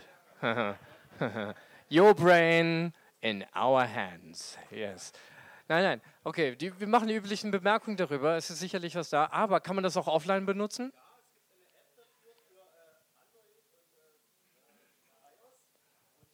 völlig unabhängig von der Cloud benutzen. Also die kann man auch ganz privat nur auf seinem Handy haben. Und wenn man das auch vom Handy in die Cloud rein synken will, dann muss man diese App bezahlen, ansonsten nicht, dann ist die auch frei. Aha. Also man kann das auch, wenn man es nur auf seinem Handy verwendet, auch völlig ohne Cloud nehmen. Das ist vielleicht in dem Rahmen ja Entweder wichtig zu erwähnen. Entweder kostenlos und privat oder bezahlt und. Äh? Ja, ja, ja. Naja, manche Leute sehen halt in der Cloud auch Vorteile. If it's free, you are the product. Genau. Sie dürfen aber auch dafür bezahlen, ne? dass wir die Backups machen. Das ist. Äh okay. Wir haben noch ein paar hier vor uns. Äh, wer hätten wir dann als nächstes? Der Projekt Günther ist der. Da ist er, da hinten. Genau. Nehmen wir den nächsten.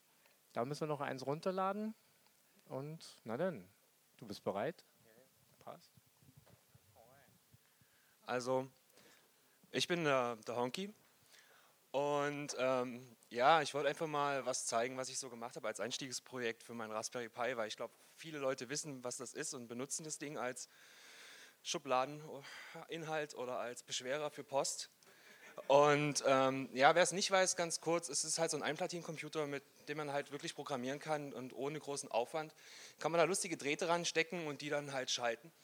Und letztendlich habe ich auch nichts anderes gemacht. Das Problem war bloß, ähm, ich wusste im Moment nicht genau, womit ich anfangen soll. Also habe ich nach links geguckt, da habe ich meine vertrocknete Pflanze Günther gesehen. Und die war wirklich vertrocknet. Warum die jetzt Günther hieß, will ich gar nicht großartig erklären. Aber jedenfalls war es Zeit für Günther den Zweiten. Ähm, darum habe ich mir was ausgedacht. Man sieht jetzt hier ein bisschen grob, ich habe das gestern Abend schnell zusammengepackt. Ähm, ein Wassertank, eine Pumpe, da soll was raustropfen und da ist die Pflanze und man soll das Licht anschalten können und Wind und überhaupt. Ist auf dem Bild ein bisschen, bisschen äh, sketchy, aber äh, man sieht jetzt hier, ich habe ganz leichte Materialien genommen. Sowas kriegt man überall in jedem Baumarkt. Das sind Funksteckdosen, Elro. Wahrscheinlich hat das sowas schon mal jeder in der Hand gehabt. Dessen Fernbedienung habe ich einfach genommen und einfach äh, ja, drei Drähte rangelötet, plus minus und dann halt noch den Funkkanal. Mehr ist es nicht. Ähm, abgesehen davon, die Fernbedienung läuft eigentlich auf 12 Volt. Ich habe mit 5 betrieben, weil der Raspberry hat nicht mehr. Läuft einwandfrei auf bis zu 8 Metern. Das hat für mich vollkommen ausgereicht. Äh, ein bisschen Widerstand noch ran, damit es nicht kokelt. Ähm, dann einen Zimmerbrunnen habe ich gefunden, den keiner mehr benutzt hat. Der hatte noch den Vorteil, dass der bunt leuchtet. Ich habe einfach mal ein paar Bilder reingemacht. Ähm, das habe ich dann zusammen in, in den Container reingepackt, weil man traut ja seinen ersten Projekten nicht. Und wenn es dann doch mal schief geht und naja, dementsprechend dann ein Wasserkanister, der, den hatte ich irgendwo gehabt, das war mal Frostschutzmittel, dann eine Steckdosenleiste, das bewegt sich alles im Rahmen. ähm, das Ganze auf ein Brettchen gelötet, das ist die Fernbedienung ohne Gehäuse quasi und da kommen die drei Drähte raus und unten ist noch WLAN dran, eine SD-Karte und ein Stromanschluss. Das hat man alles schon mal gesehen. Und so ist das Endprodukt dann zustande gekommen. Also letztendlich ist da in meinem Blumentopf, da habe ich dann Günther gepflanzt und da gibt es eine Lampe, die dann halt gesteuert werden konnte und eine Webcam, die regelmäßig Fotos gemacht hat und die konnte man dann auch per Skype anrufen, die ganze Geschichte. Die hat auch getwittert ohne Ende.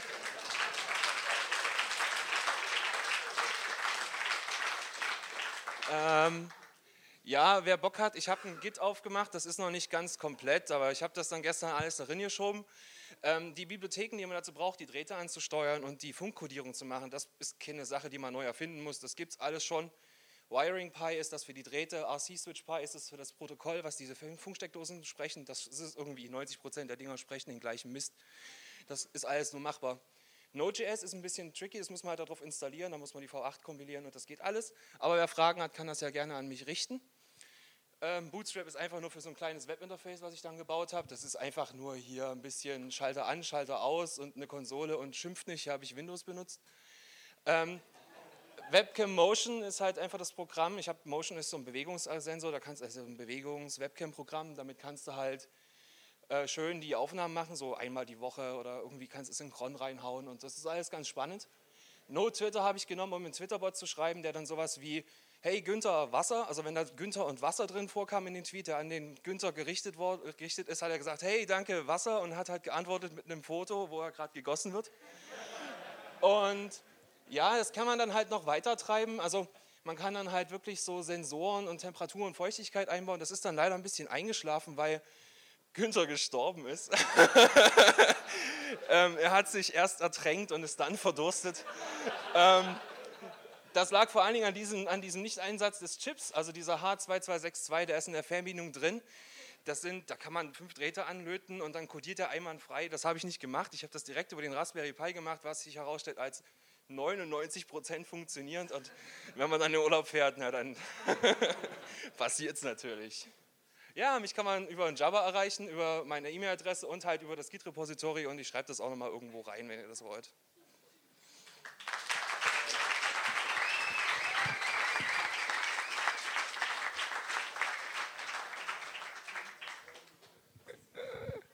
Also wenn ich das richtig verstanden habe, lebt zurzeit Günther der Dritte. okay. Ähm, sag mal, ich verstehe, das ist so ein Anfängerprojekt. Da kann ja nicht jeder mal sich mal dran ausprobieren, ne? So alles mal machen. Zweimal hast du gelötet. Der Wahnsinn. Wer von euch würde eigentlich ähm, dem Honky sagen, reicht das doch mal ein für den Kongress und dann machen wir dort mal Workshop? Lass es hören.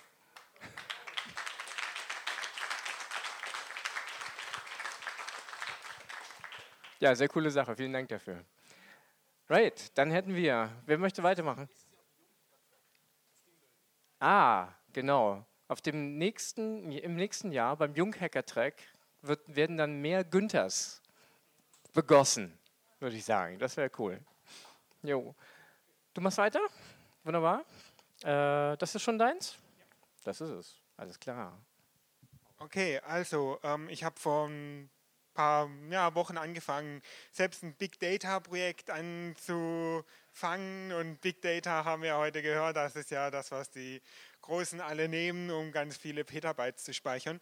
Und ähm, ich habe ähm, das Projekt, das ähm, gibt es dann nächstes Jahr, aber ähm, es ging natürlich darum, erstmal irgendwie die Daten richtig zu formalisieren.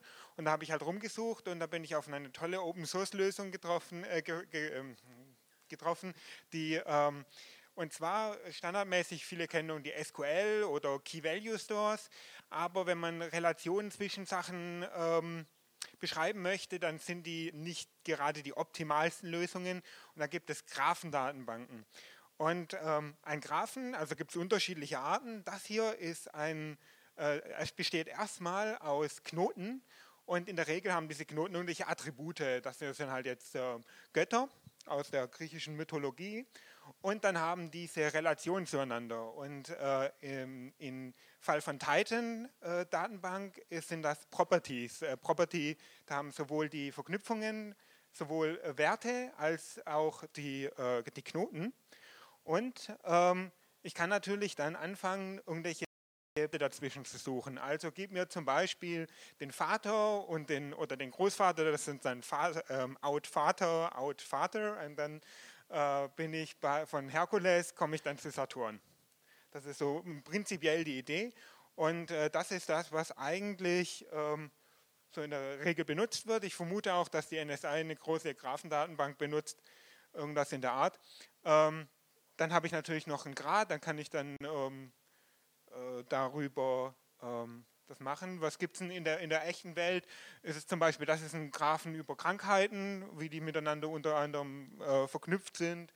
Ähm, das ist zum Beispiel ein Graphen, äh, Graph über, über äh, Wirtschaft, wie äh, große Banken miteinander verknüpft sind. Ähm, oder Länder, das kann man dann relativ schön visualisieren. Und irgendwann wird es halt unübersichtlich, wenn man zu viele Daten reinpackt. Aber es geht ja darum, äh, erstmal, dass man die reinpacken kann und entsprechend abknüpfen. das ist jetzt äh, ein sozialer Graph von äh, Menschen, da kann man eigentlich schon fast so ein bisschen die Kontinente erkennen. Die kann man natürlich dann auch mappen auf Kontinente, das sieht dann ungefähr so aus. Ähm, das ist ja genau, ähm, Titan, das ist eine Open Source Datenbank, die ähm, ist leider in Java geschrieben, aber sie ist trotzdem extrem cool. Ähm, ähm, sie hat einige äh, nette Vorteile. Sie, hat, ähm, sie äh, skaliert horizontal, also wenn man dann wirklich Pera, äh, Petabyte speichern will, das kann man mit der.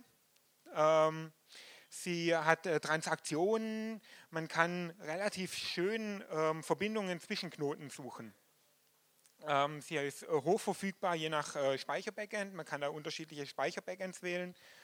Ähm, und sie hat auch Konsistenz, also je nachdem, welches Speicherbackend man nimmt.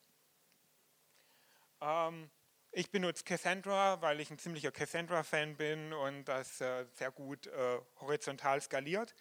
Und ich bin eher der Meinung, billige Rechner sind besser als große, teure. Und das ist ein offenes Projekt später, was ich damit baue. Und das kann ich mir nicht leisten, da teure Maschinen mir hinzustellen.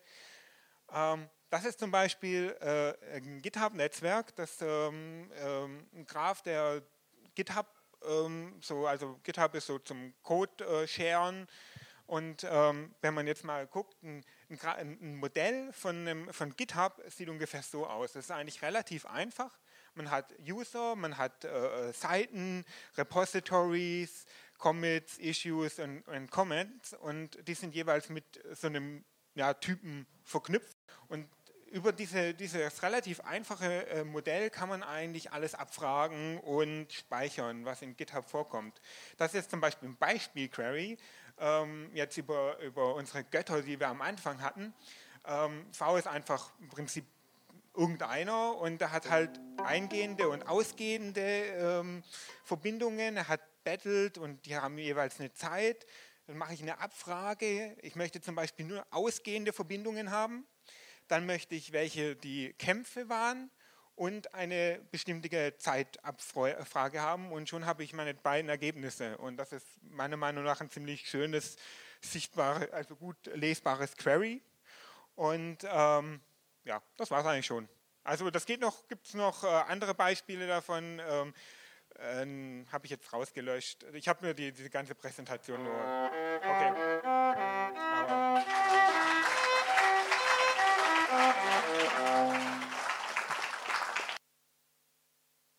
Sehr schön, dann müssen wir noch kurz was runterladen. Einmal Shell oder so mit Weget.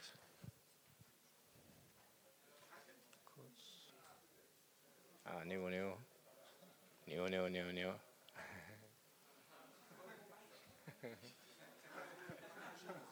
Cookies.net. Cookies.net. Slash Datensprung.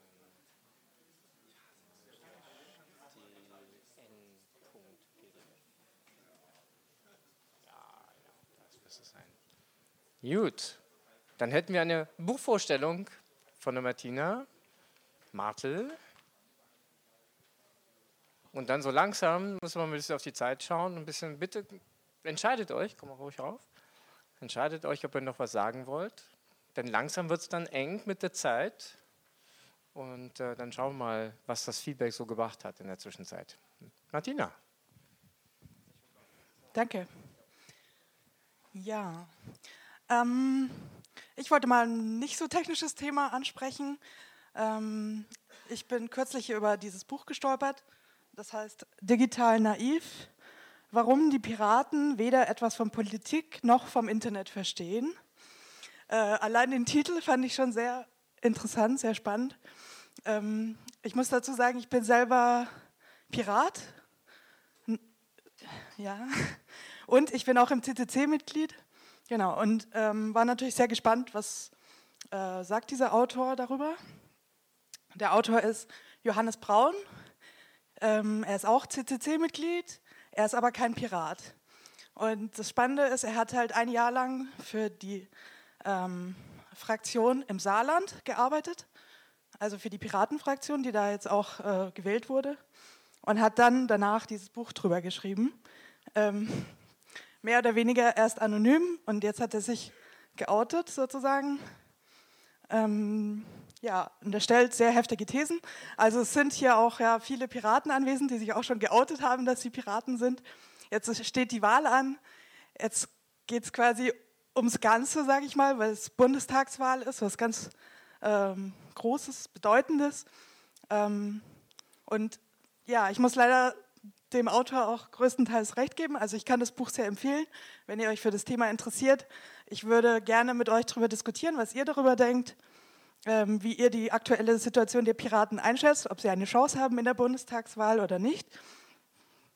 Ich bin selber mittlerweile relativ ähm, zweiflerisch, sage ich mal, ob ich noch weiter in der Piratenpartei bleiben soll oder nicht.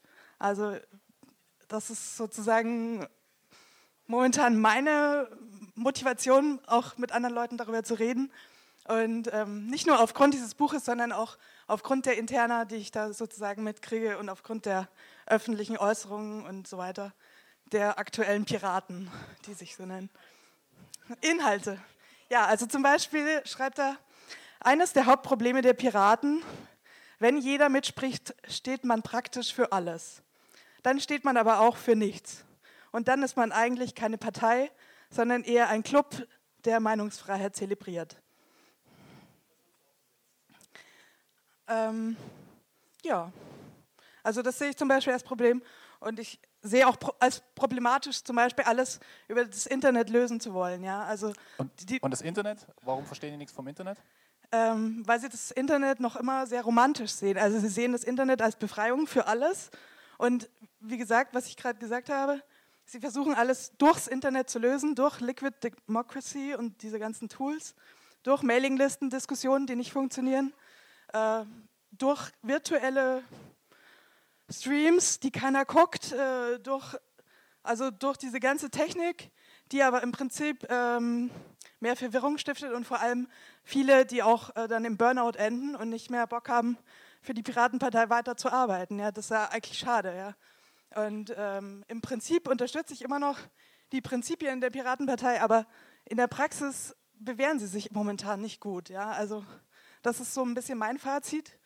Und ehrlich gesagt bin ich auch nicht sicher, ob ich sie halt jetzt wählen werde. Das ist leider schade. So sehe ich das. Ähm genau, also wer weiter mit mir darüber reden möchte, kann mich gerne kontaktieren. Ich bin ja auch hier dieses ganze Event lang. Und ich habe das Buch dabei, ihr könnt auch selber mal reinschauen, wie ihr es findet, dann könnt ihr noch mehr Inhalte sehen. Und äh, danke für eure Aufmerksamkeit.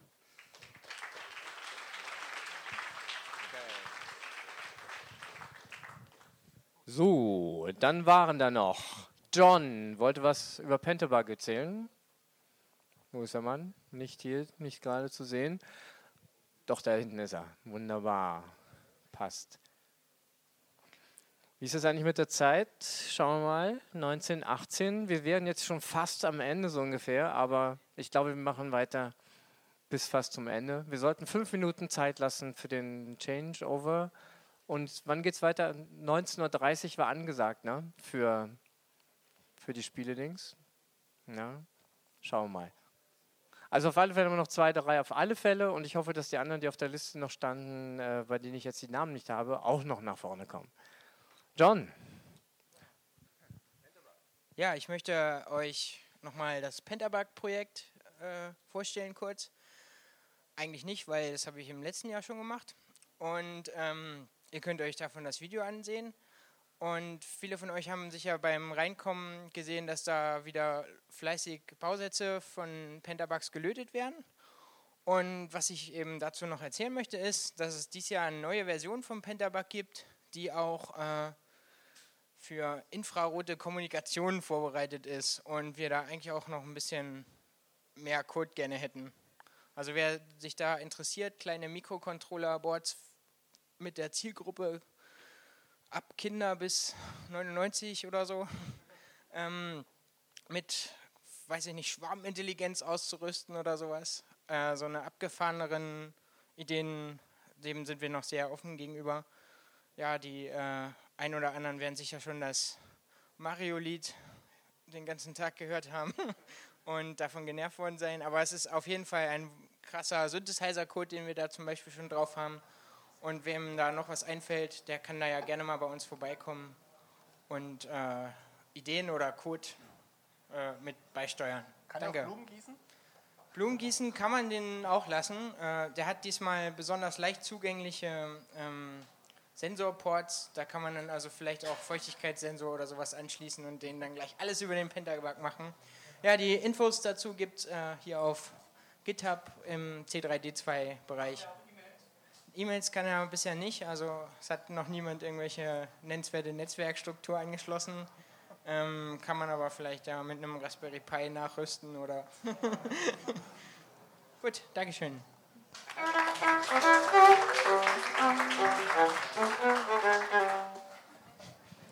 Das nimmt schon eine gewisse Entwicklung. Ich glaube, die Kids, die mit dem Pentaback groß werden, die werden also irgendwie das Ding, das hat so vier Beine, ne? Das wird dann irgendwann an der Pflanze vorbeilaufen, das eine Bein heben, darüber twittern. Und äh, wenn das Ganze noch mit Schwarmintelligenz ausgestattet wird, also ich kriege schon Albträume. Aber es könnte doch ganz lustig sein, ne? Genau. Dann hatten wir noch das Thema Urban Gardening.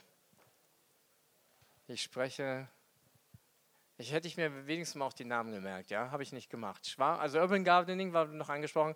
Capoeira, die Dame aus Wuppertal, Wuppertal, gelbes Shirt, war vorhin auch fleißig dabei beim Löten zu helfen.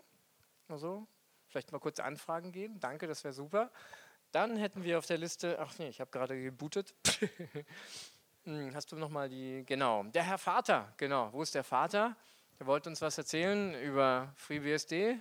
Da ist er nicht, nicht mehr, dürfen wir nicht mehr. Ach, sind schöne Links dabei? Muss das sein? Ah, ist es wirklich schon so spät? Kannst du es auch auf der Geige? Äh, Brate, Entschuldigung. Brate, Brate. Brate Band. Entschuldigung, Entschuldigung, Entschuldigung, Entschuldigung. Ja. Brate ist ein bisschen größer, brennt länger, ne? So, ja, okay. Also, ich denke mal, um vielleicht für den heiligen ähm, Fahrplan das hinzukriegen, so langsam zum Ende kommen. Gibt es noch ein paar Ansagen? Kinders. Was haben wir da? Braterwitze. Ja, da. Oh mein Gott, das Internet. Jedes Mal denke ich, ich habe jetzt alles gesehen aus dem Internet und dann kommt noch so ein Link. Ne? Okay.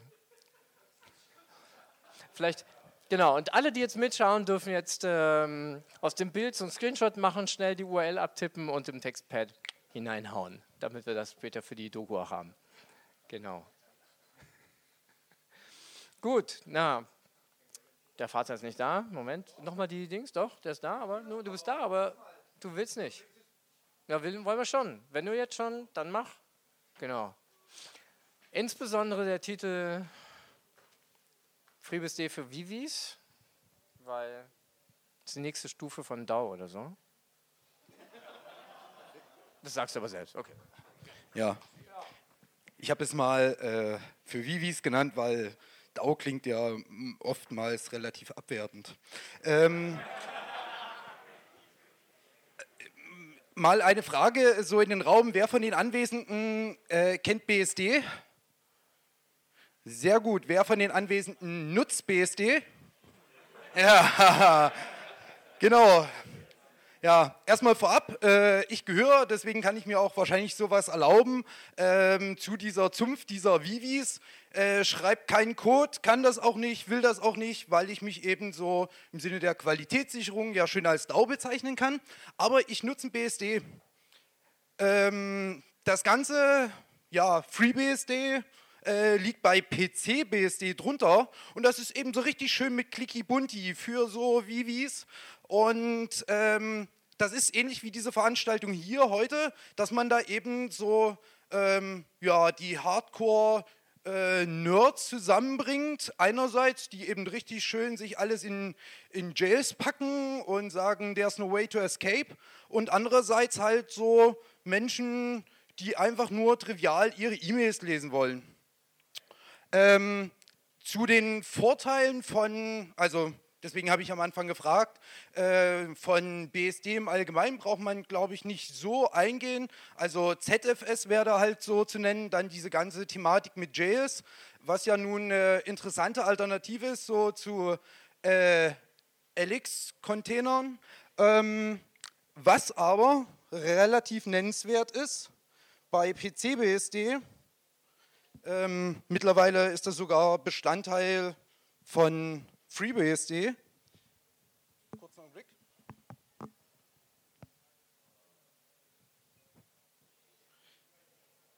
Ist halt ähm, das Paketmanagement. Und zwar PBI verfolgt so einen Ansatz, dass man sich halt äh, um sämtliche Konflikte irgendwie äh, bei Abhängigkeiten zu vermeiden, halt äh, sogenannte PBIs baut. PBI steht für Push-Button Installer und man frickelt sich das halt einmal schön zusammen und dann läuft es. Das heißt, so dieses ganze, ne, äh, ich frage lieber nicht, wie wir von den Anwesenden hier irgendwie so GNU Linux nutzen. Ähm, und gerade bei irgendwelchen Abhängigkeiten gibt es ja bekanntlicherweise mal das ein oder andere Problem. Und damit das eben für so, wie es werden ja überfordert, ähm, da halt kein Problem darstellt, bietet man eben PBIs an. Und das ist so richtig schön halt äh, mit Clicky Bunti, dass man sich das eben auswählen kann. Und ja, dann gibt es da immer schön die aktuellsten Versionen. Äh, mittlerweile ist das Ganze so weit getrieben, dass man halt, äh, True OS nennt sich das Ganze, äh, dass das eben auch für den Serverbetrieb ähm, seinen Einsatz findet und ja, alle Menschen, die halt irgendwie äh, genervt sind so von diesen ganzen Abhängigkeitsfu, können sich das da halt ersparen. Ich habe jetzt hier mal noch Warden angegeben. Ähm, so ein Vivi kann mittlerweile eben auch Jails machen und diese verwalten. Ähm, also was ja so ein ja, ganz schönes Gefrickel sein kann, kriegt man jetzt eben richtig schön mit Graphical User Interface halt eben auch angeboten und dann wird das Ganze, mutmaßt man, bis auf irgendwelche Jailbreaks halt ein bisschen sicherer. Ähm, ich habe hier mal äh, oder exemplarisch mal noch GhostBSD mit hingeschrieben. Äh, das ist eben auch so ein Trend, äh, dass man eben GNOME irgendwie versucht mit ähm, BSD halt, also auch ein FreeBSD zusammenzuführen, ähm, was halt ja mittlerweile halt der neueste Trend, ne? Ähm, dass man das Ganze halt auch mit Mate äh, betreiben kann, was ja, äh, was dazu führt eben, dass das total schön äh, auch für uns Vivis nutzbar ist. Herzlichen Dank.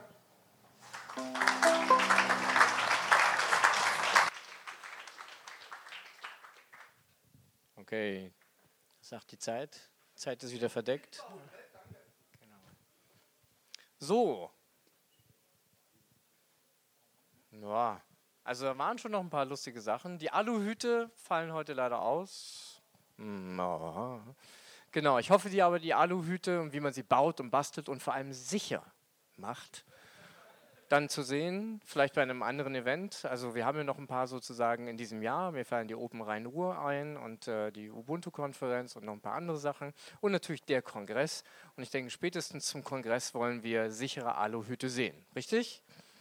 Ah, danke. dann hatten wir unten auf der Liste noch noch ein, äh, was ist das so? Der Mensch mit der, genau, dann hörte ich was von einem Kartengräber gestern. Ist der Mensch hier? Kartengräber? Nö, sagt nichts. Ist er da? Nee. Dann noch äh, was von der OpenStreetMap Freizeitkarte.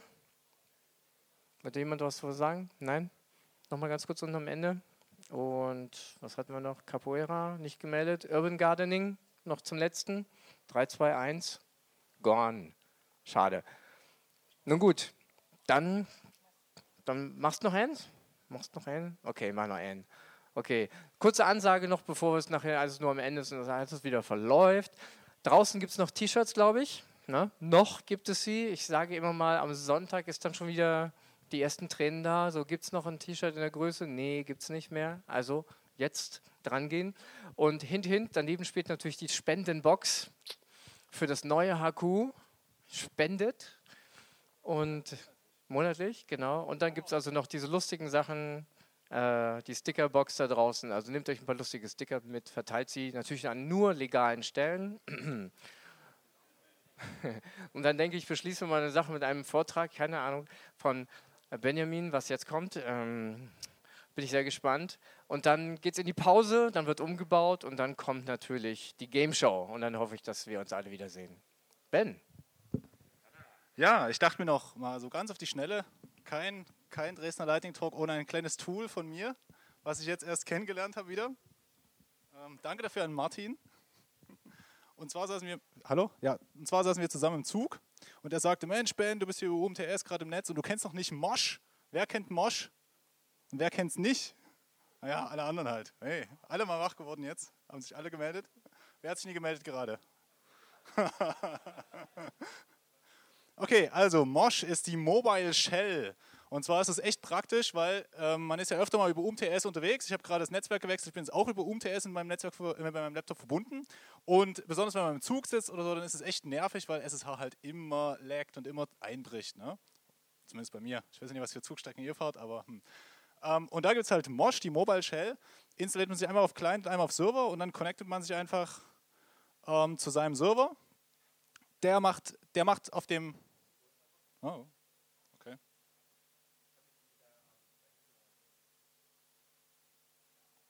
So. Ja. Yeah. Genau. Man connectet sich einfach ganz normal, der macht eine SSH-Connection auf auf dem Server, startet dann dort den Mosh-Server. Der Mosh-Server macht auf einem unprivilegierten Port ein, ähm, nochmal einen Server auf, dann schließt er die SSH-Connection wieder und dann connectet er sich von lokal zu diesem Mosh-Server ähm, und schickt nur noch UDP-Pakete und alles super ähm, ähm, super effizient, also es ist eben auf Mobile optimiert. Und man sieht es hier, wenn ich jetzt was tippe, ähm, dass die Kommandozeile sich ähm, sofort updatet. Und ähm, ja, naja, das UMTS ist halt auch ganz schnell. Wir probieren das mal hier in Vim. Ähm, man sieht dann manchmal, ah, wenn das UMTS wirklich ein bisschen kürzer ist, kann man jemand mein UMTS stören. ähm, nee, es ist ja mein UMTS. Bitte alle telefonieren jetzt. ähm, was? Ach so, von meinem WLAN. Ja, naja, ich kann es ja nochmal über die andere Shell. Auf jeden Fall, wenn ich nämlich jetzt reconnecte über die andere Shell, ähm, sehe ich also, das Netzwerk ist nicht erreichbar, aber er verbindet sich, sobald das Netzwerk wieder erreichbar ist, äh, versucht sich wieder zu connecten und es geht also instant weiter und es gibt überhaupt keinen Verbindungsabbruch, kein Problem. Und der Witz ist eben, auf der, auf der lokalen Zeile bewege ich mich immer direkt, also er gibt mir ein direktes Feedback und man sieht dann, wenn man das schnell tippt, was man jetzt leider gerade nicht so richtig gesehen hat, dann unterstreicht einem die Charakter, die noch nicht übertragen sind. Das ist dann manchmal richtig witzig so und dann fliegen die Charakter einzeln wieder weg. Und ähm, ja, da sieht man eben, dass es äh, schön auf Effizienz optimiert ist und eben immer nur ein UDP-Paket für einen ähm, Charakter über die Leitung geht. Was? Ah. Hm, nee, da bin ich mir nicht sicher, da kommt der blaue Balken, das nicht mehr verfügbar ist. Ah doch, ja, es geht, genau. Genau. So, und jetzt sieht man, sind hier unterstrichen und jetzt werden sie klar übertragen, alle nacheinander. Ich kann trotzdem weiter tippen und jetzt sind sie weg. Super cool. Und besonders in Tunneln und in der Bahn echt klasse. Genau.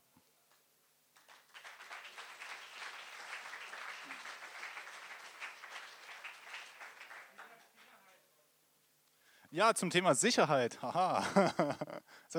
Keine Ahnung. Sie schreiben auf Ihrer Webseite, ähm, es haben sich viele angeschaut und wir haben das vielen Leuten gezeigt, aber wir sind auch keine super Sicherheitsexperten, aber wir denken, das funktioniert, wir nehmen Standardbibliotheken und bla bla bla.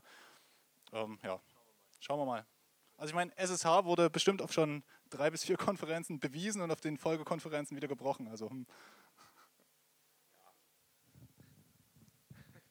So geht das mit der Sicherheit immer hin und her. Es ist ein Spielchen alle upgraden. Ähm, ein Wort noch schnell hinzu. Mosh ist kein volles Replacement für SSH. Also wer das als äh, Tunnelserver benutzt und ähnliche lustige Sachen macht, das macht Mosh noch nicht. Aber es nimmt eine ganze Menge raus. Also wenn man das Ganze täglich benutzt und mal tippt, man sieht zumindest, was man getippt hat. Man kann einfach weitermachen. Dieses mit dem Lag, man muss warten, bis das Echo kommt. Äh, beim SSH fällt weg und ich denke mal, das ist recht beruhigend. Ich möchte es auch echt ans Herz legen. Äh, die Webseite ist mosh.mit.edu, also einfach zu merken. Ja, probiert es mal aus und wenn ihr die Sache brecht, dann äh, werdet ihr das nächste Mal hier vortragen. So, das waren die Lightning Talks. Ich danke euch, ähm, dass ihr dabei seid. Jetzt gibt es Umbau und wir sehen uns wieder bei der Penta News Show. Bis dann.